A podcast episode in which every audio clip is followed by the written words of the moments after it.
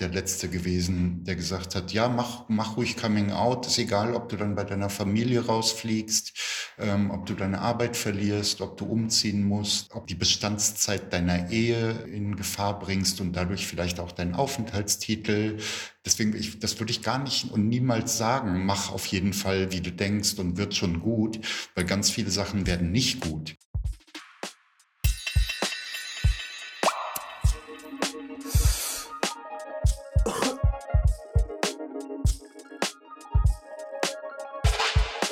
Auf eine Tüte Kekse mit Koray Yilmaz Günay.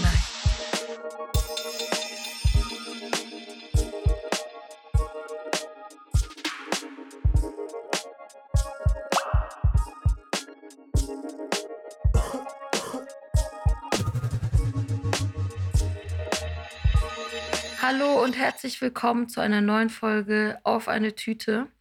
Heute ist bei mir Koray Yilmaz Günay zu Gast. Koray ist Aktivist, er ist Verleger und er ist Genosse. Ich bin ihm vor ein paar Jahren mal auf einer Veranstaltung zum ersten Mal begegnet. Die Veranstaltung an sich war extrem absurd, weil es war in Neukölln so eine Veranstaltung, wo es um Rassismus unter Queers ging und es war so mega messy, weil am Tag der Veranstaltung zwei von drei Panelgästen abgesagt haben und dann ähm, war auch noch so eine richtig weirde Stimmung so im Raum. Aber Koray war dort auf dem Panel und hat sehr kluge Dinge gesagt und hat mich ziemlich beeindruckt. Und dann sind wir uns hier und da mal begegnet. Ich habe Koray dann auch interviewt, als ich meinen Roman geschrieben habe, als einer der Zeitzeugen, von dem ich so ein bisschen hören wollte, ob die Mut, die ich beschrieben habe in meinem Roman, so politisch und historisch passt. Und ich bin super happy, heute Kodai zu Gast zu haben. Hey. Hallo, grüß dich. Ich bin auch happy, dich äh, besuchen zu dürfen. Ja, besuchen ist halt immer so, ist eher gerade so eine virtuelle Geschichte. Ich hätte gerne dir selber Kekse geholt und einen Tee hingestellt. Und ähm, das ist aber etwas, was wir dann vielleicht nachholen, wenn wir durchgeimpft sind und äh, Corona over ist. Aber auch an so einem regnerischen Maitag wie heute ist es irgendwie so ein Lichtblick, so mit dir zu sprechen. Bei dir ist es auch heller als bei mir, aber das liegt daran, dass bei mir die Gardinen zugezogen sind. du bist jetzt im Büro wahrscheinlich, ne?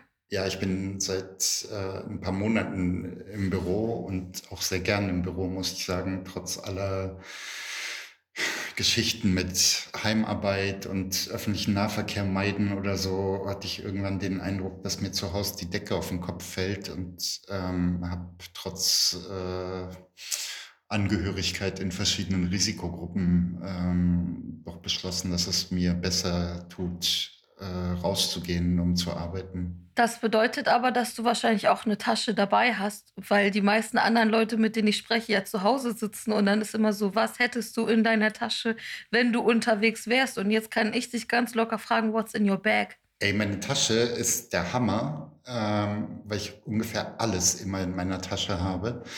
Ähm, was ich heute extra dabei habe, sind Kekse für unser Gespräch. Ich war gestern einkaufen in einem Supermarkt, wo es gerade eine sogenannte orientalische Woche gibt. Und da gab es Kekse aus der Türkei im Achterpack. Äh, und davon habe ich gleich ein paar geholt. Ähm, aber darüber hinaus trage ich quasi mein halbes Leben immer im Rucksack mit mir herum, ähm, weil ich, äh, keine Ahnung, den Eindruck habe, wenn irgendwas zu Hause liegt und ich bin im Büro oder irgendwas ist im Büro und ich bin zu Hause, dann kriege ich die Krise. Ähm, und deswegen ist von irgendwie USB-Sticks und irgendwelchen Medikamenten und äh, keine Ahnung, alles Mögliche in diesem Rucksack ist echt äh, äh, verwunderlich, wie viel da reinpasst. Aber was, was hast du, ähm, du hast wahrscheinlich auch immer so Kippen dabei? Oder sind die bei dir in der Jackentasche? Ähm, ich habe immer mindestens zwei Schachteln dabei für Notfälle, weil ich manchmal nicht weiß, wie lange die Tage dauern ähm, und wie die Stimmung ist. Ähm, und die Kippen sind eine in der Jackentasche und eine im Rucksack immer.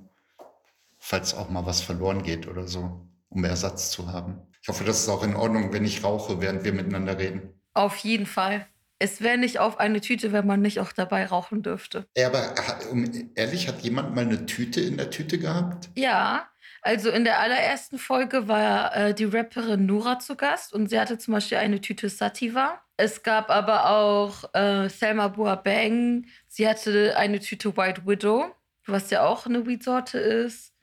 Äh, DJ Kadac war hier, da gab es Kush.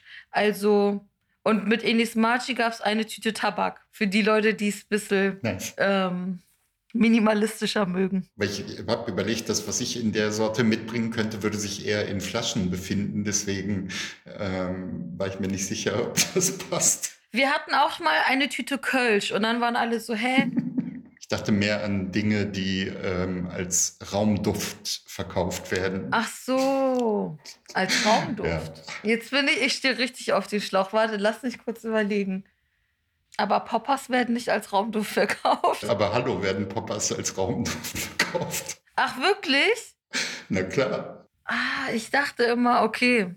Ich hätte auch eine Tüte Poppers gefeiert. okay, dann, äh, wenn wir nach der Corona-Zeit uns treffen, dann äh, gibt es eine Tüte Poppers.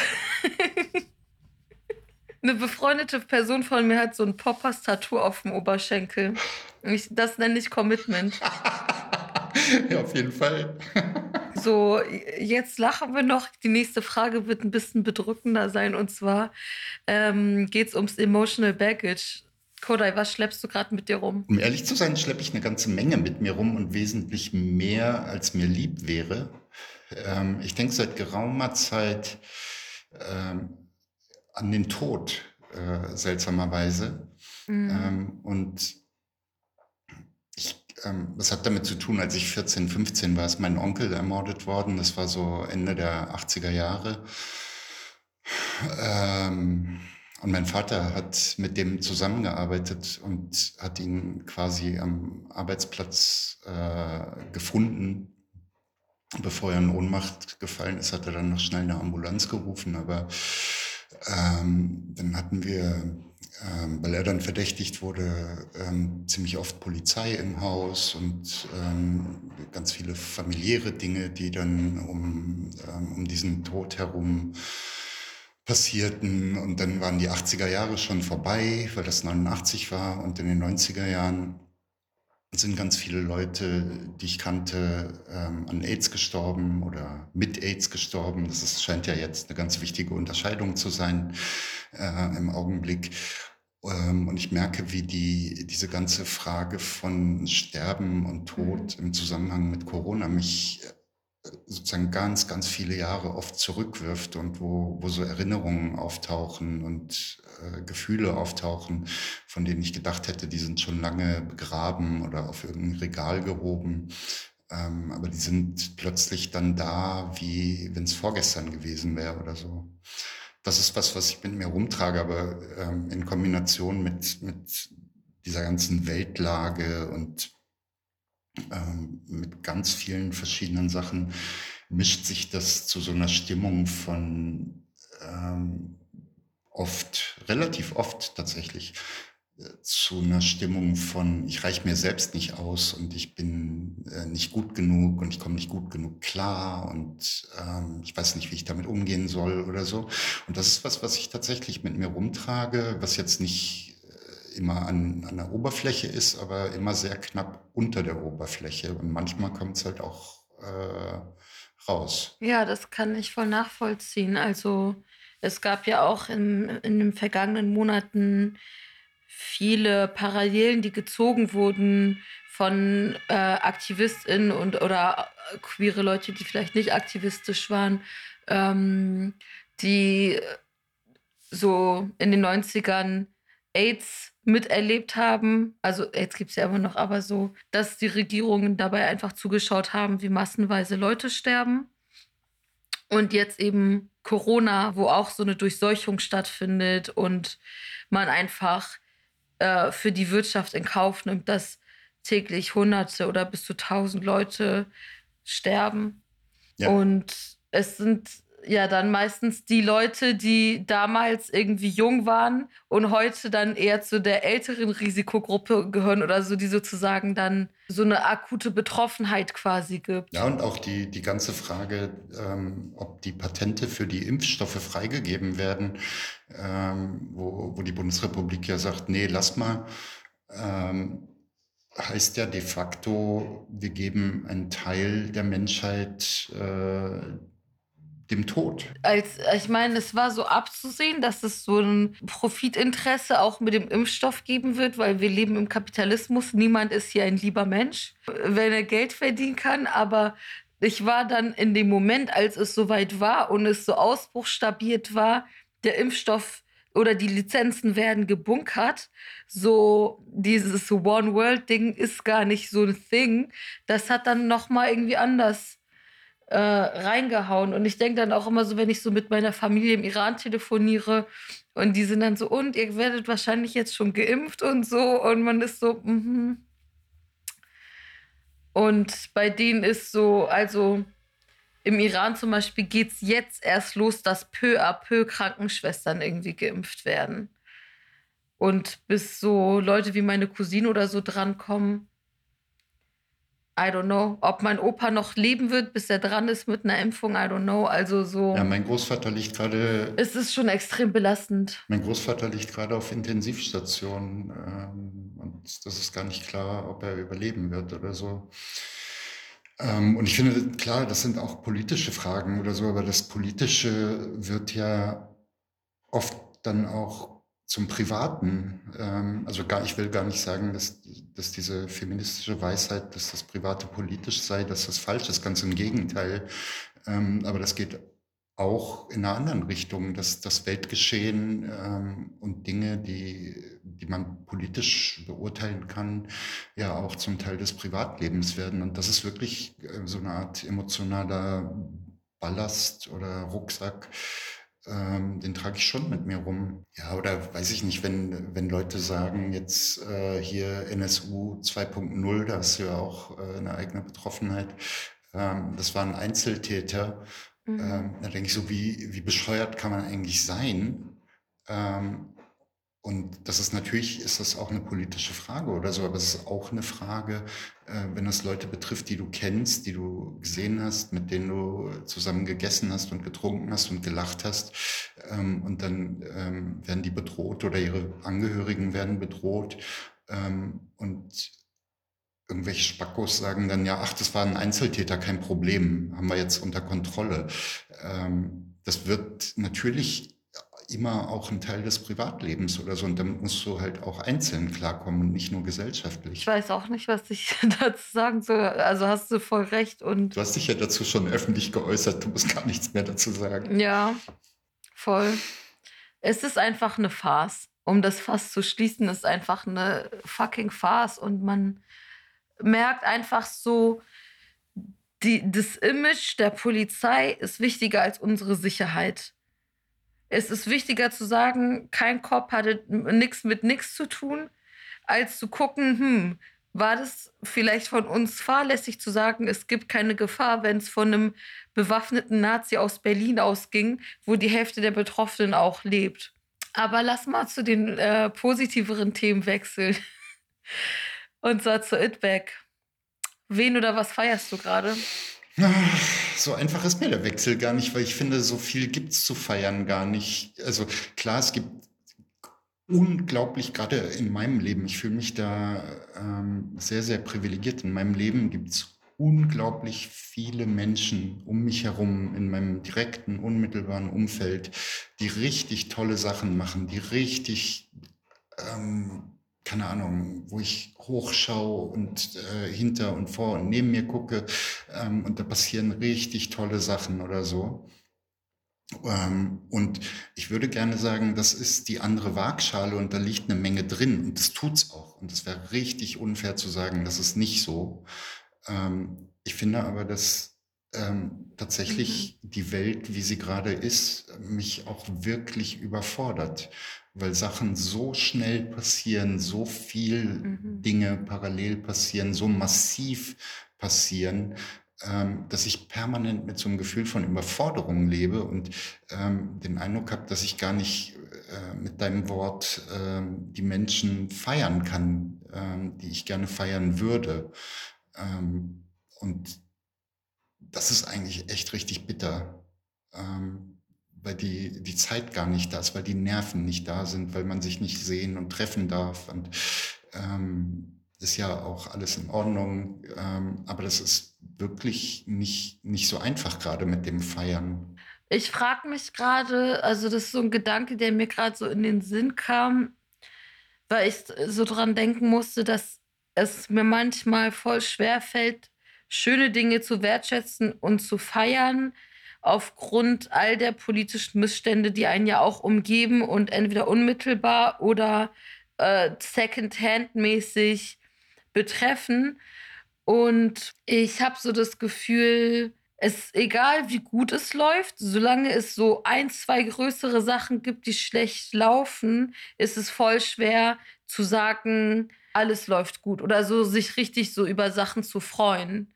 Ich sag mal so konkreter zum Beispiel, bei mir, wenn ich so auf mein individuelles Leben gucke, so ähm, eigentlich läuft alles voll gut. So. Also ich habe eine Wohnung, die für mich genug Platz hat und ähm, arbeitsmäßig läuft es gut. Und das können nicht alle Selbstständigen von sich in der Pandemie sagen.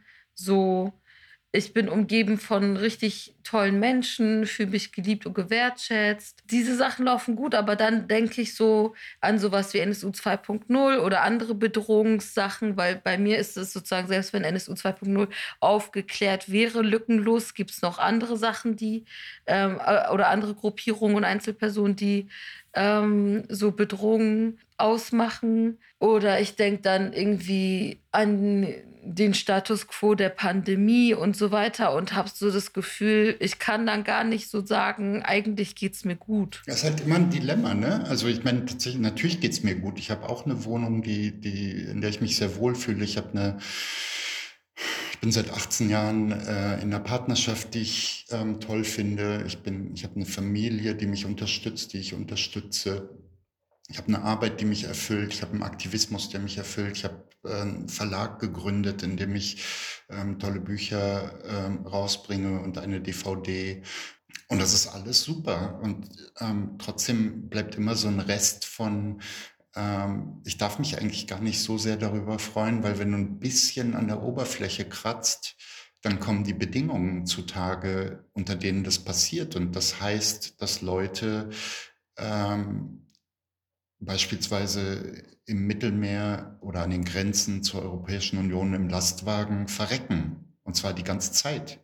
Ähm, und das ist auch eine Grundlage für meinen ganz eigenen Wohlstand oder so. Und ähm, zu sagen, ich, ich freue mich jetzt mal, ähm, dass ich eine tolle Arbeit habe, ähm, funktioniert ganz oft. Ich will, ich muss da gar nicht lügen. Ich freue mich wirklich über meine Arbeit. Ich mache sie sehr gern.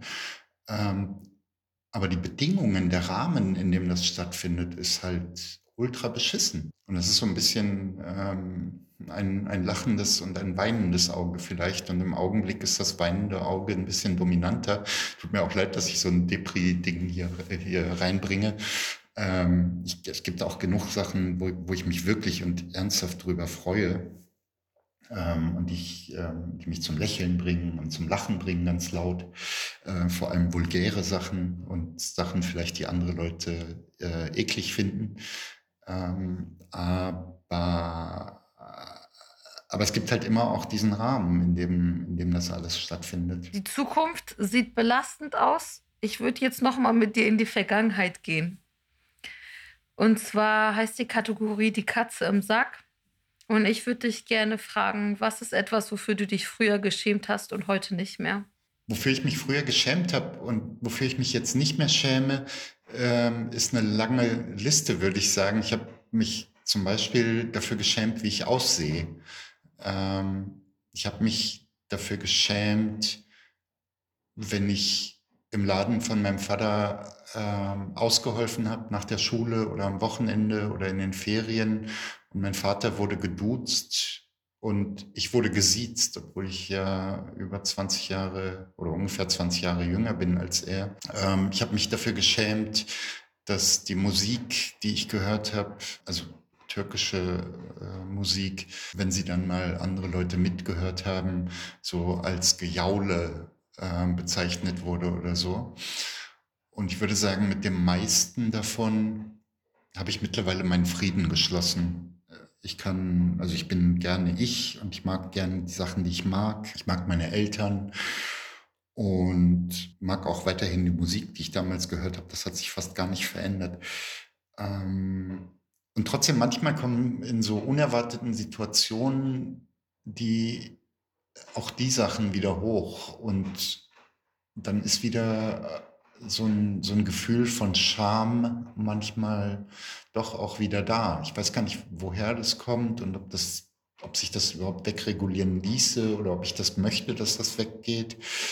Aber so ganz mit dem, dafür habe ich mich früher geschämt und dafür schäme ich mich jetzt nicht mehr, ähm, funktioniert meistens, aber halt nicht immer. Ja, das sind alles auf jeden Fall Punkte, mit denen ich relaten kann.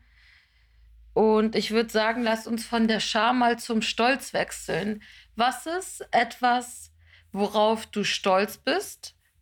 Also es kann eine Eigenschaft sein, eine Erfahrung, eine Errungenschaft ähm, oder ein Skill, was du dir aber nicht auf den Lebenslauf schreiben Lebenslauf kannst. war für mich eh nie wichtig. Also ich glaube, dass die, ähm, dass ich ein bisschen Glück hatte, dass ich in Bezug auf Arbeit nie so viel Lebenslauf schreiben musste. Ich glaube, ich habe in meinem Leben nur dreimal oder viermal einen Lebenslauf geschrieben und das war auch ein bisschen nur pro forma. Ähm, insofern ist dieses Ding von, ähm, ich muss Reklame machen, für mich nicht so wichtig gewesen für mich. Das, was ich aber nicht in einen Lebenslauf schreiben würde, worüber ich mich sehr freue, ist, dass ich meistens mit Blenden ganz gut durchkomme. Ich habe so ein sehr gehobenes Allgemeinwissen, würde ich sagen. Das geht aber nicht in die Tiefe. Und auch meine Fähigkeiten, alles, was ich kann, geht nicht besonders in die Tiefe. Aber irgendwie gelingt mir das, dass Leute das, was ich sage, ernst nehmen und denken, aha, äh, Koray weiß, wovon er spricht oder so. Ähm, und um ehrlich zu sein, ist das auch nicht so schlimm. Ich, in der Regel weiß ich wirklich, wovon ich spreche. Aber ich habe schon den Eindruck, dass ich nicht so ein Fachwissen habe und auch keine ganz besonderen Skills, die andere Leute gar nicht haben ähm, irgendwie äh, kommt das im Gesamtpaket ganz gut zusammen. Und das finde ich eigentlich ganz gut, dass ich mich so durchs Leben navigieren kann, ohne ganz große Anstrengungen. Das ist auf jeden Fall nice. So die Feminist Killjoy in meinem Kopf ist so, denkst du, das ist, weil du ein Cis-Typ bist? das hat ganz viel damit zu tun, glaube ich.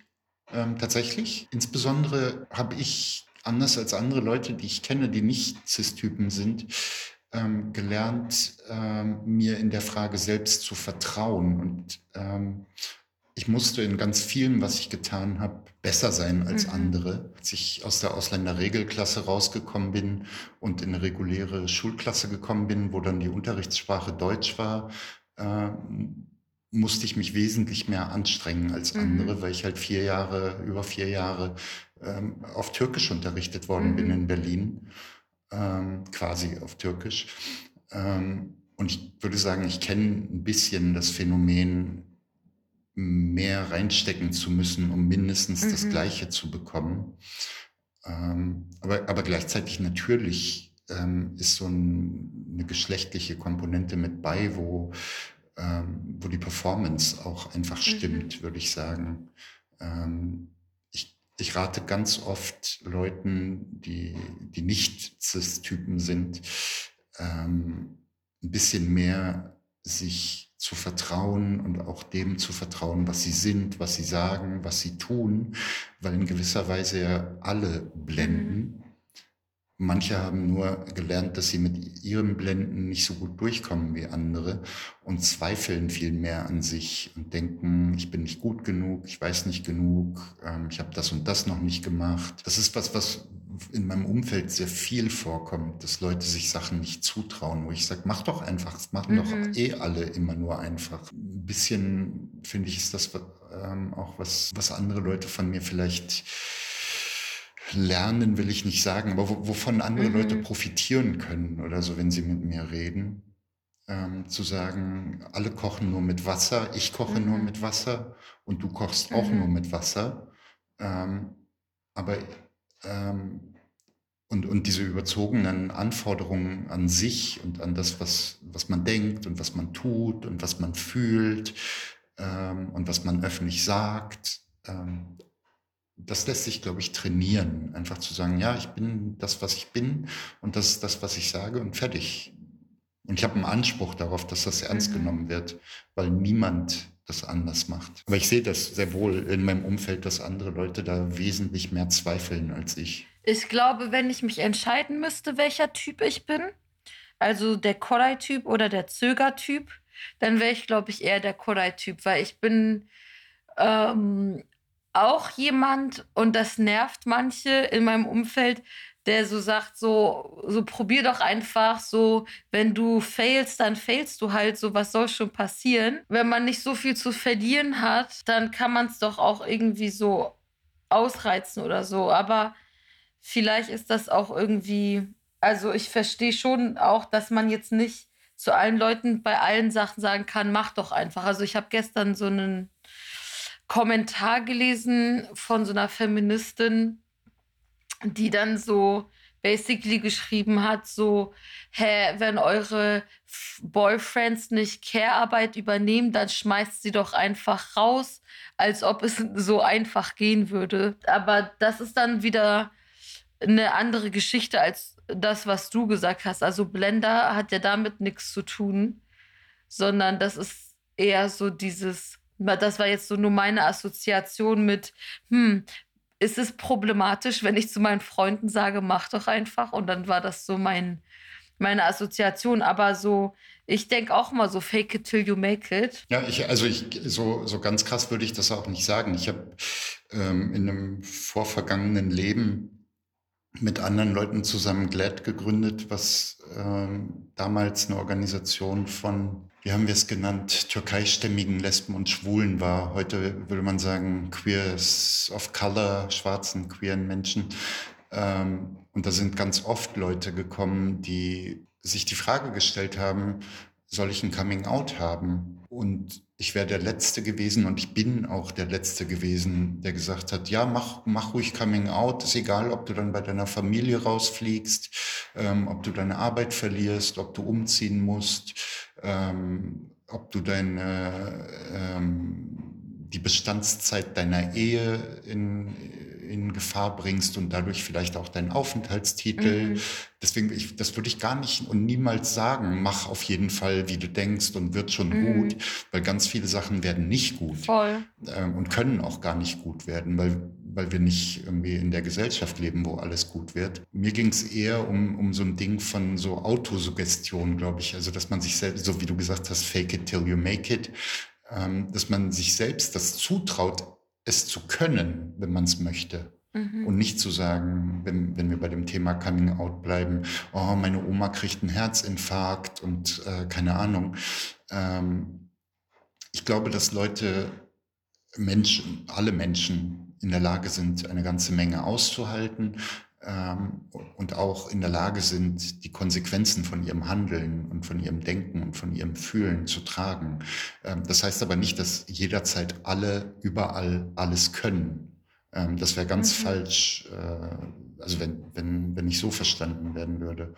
Ähm, ich glaube aber, dass viele Leute, und ich meinte vor allem Leute in meinem Umfeld, die jetzt nicht in so ganz krass prekären Situationen leben, ähm, sich trotzdem denken, ach, ich weiß nicht, ob ich ein Buch schreiben kann, ich weiß nicht, ob ich Musiker sein äh, kann, ich weiß nicht, ob äh, ich äh, im Fernsehen reden kann, ich weiß nicht, ob ich äh, Leute mobilisieren kann.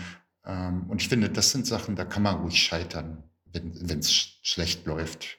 Da, ja. da hängt nicht so richtig viel von ab. Absolut. Und man kann aus Scheitern lernen. Das ist, glaube ich, echt ähm, das das wäre so eine Essenz, ähm, zu sagen, Scheitern gehört dazu und dann richtet man sich das Haar und äh, frischt das Make-up auf und dann geht's weiter. Gerade bei so einem Beispiel wie Buch schreiben, ne? So, ich bin jünger als du und ich habe äh, weniger gemacht als du, aber wenn es um so Buchschreiben geht, kann, kann ich zum Beispiel auch mitreden und sagen so, es wird die ersten Versuche auch scheiße werden. Da muss man sich nichts vormachen. Ich habe, glaube ich, fünf Romane angefangen, bis ich den, der am Ende veröffentlicht wurde, gemacht habe. Aber man braucht so diesen perfekten Spagat irgendwie und den muss man auch irgendwie mit den Jahren so sich anlernen zwischen so ein bisschen Hybris, um so oder Selbstvertrauen, um das durchzuziehen und gleichzeitig die nötige Selbstkritik, um dann, wenn es doch wirklich scheiße geworden ist, das zu checken und anders zu machen. Ja, voll. Also und ich finde das da, ähm, also weil du, weil du sagst, du bist jünger als ich, ich finde das überhaupt nicht schlimm, äh, Sachen zu machen und zu scheitern, habe ich schon gesagt. Ähm, ich finde es aber schlimm, Sachen gar nicht anzufangen, wenn man denkt, ich bin noch nicht gut genug, ähm, ich muss mich erstmal selbst optimieren, ich muss erstmal irgendwo im Ausland studieren, ich muss erstmal Hinz und Kunst kennenlernen, mhm. ich brauche die richtigen Referenzen und ich brauche irgendwelche Autoritäten, die mir sagen, dass es schon okay ist und ähm, so, das ist totaler Unsinn und ich merke das bei jüngeren Leuten, deswegen finde ich hervorragend, dass du das nicht machst oder gemacht hast mit dem Buch.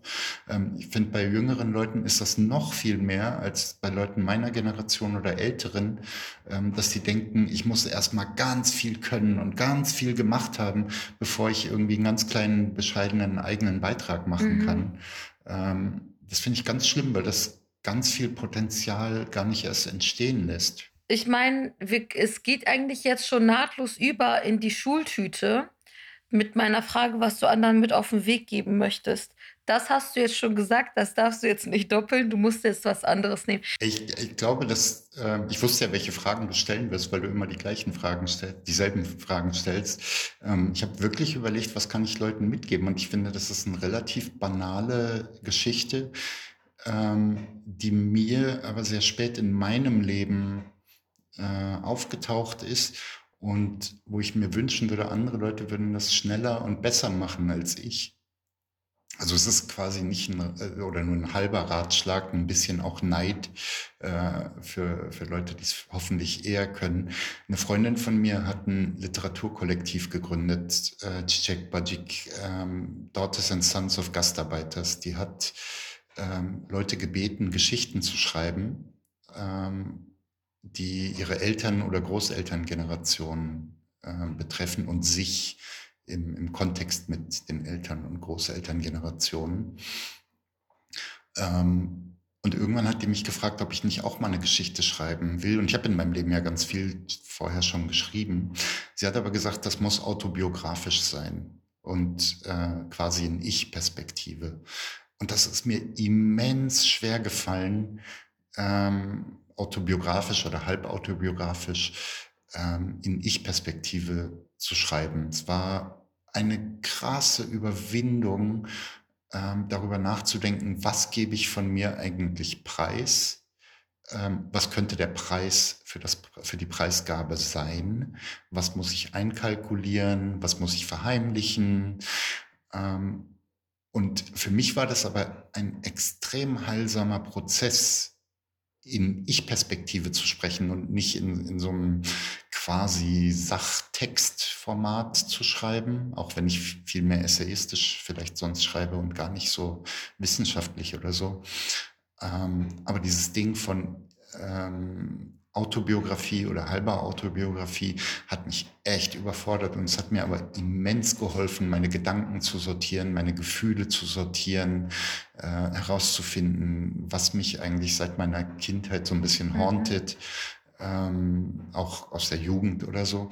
Ähm, und ich würde das ganz vielen Leuten mitgeben, zu sagen, lern über dich zu sprechen, äh, lerne reden, äh, auch über dich, deine Bedürfnisse, deine Ängste, deine Sorgen, deine Freuden, ähm, auch über Sachen, die unangenehm sind, die dir selbst wehtun oder anderen, wo du befürchtest, dass sie anderen wehtun könnten, ähm, auch nahen Angehörigen äh, vielleicht.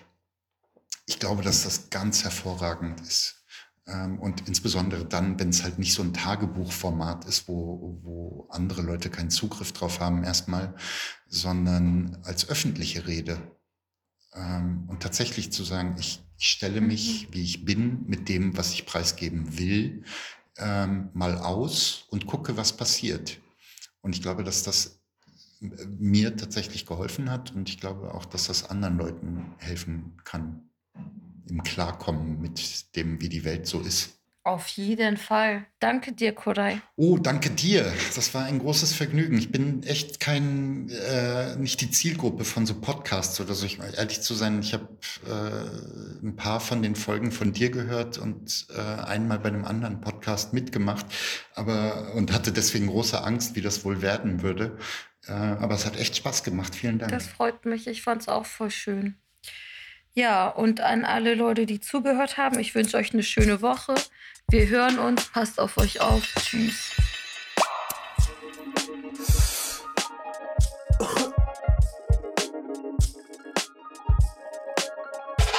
Das war der Podcast Auf eine Tüte. Produziert von Cousin Productions. Jingle Neda Sanae, aka Nedalot. Konzept, Redaktion und Moderation ich, Hengamea Gubifara.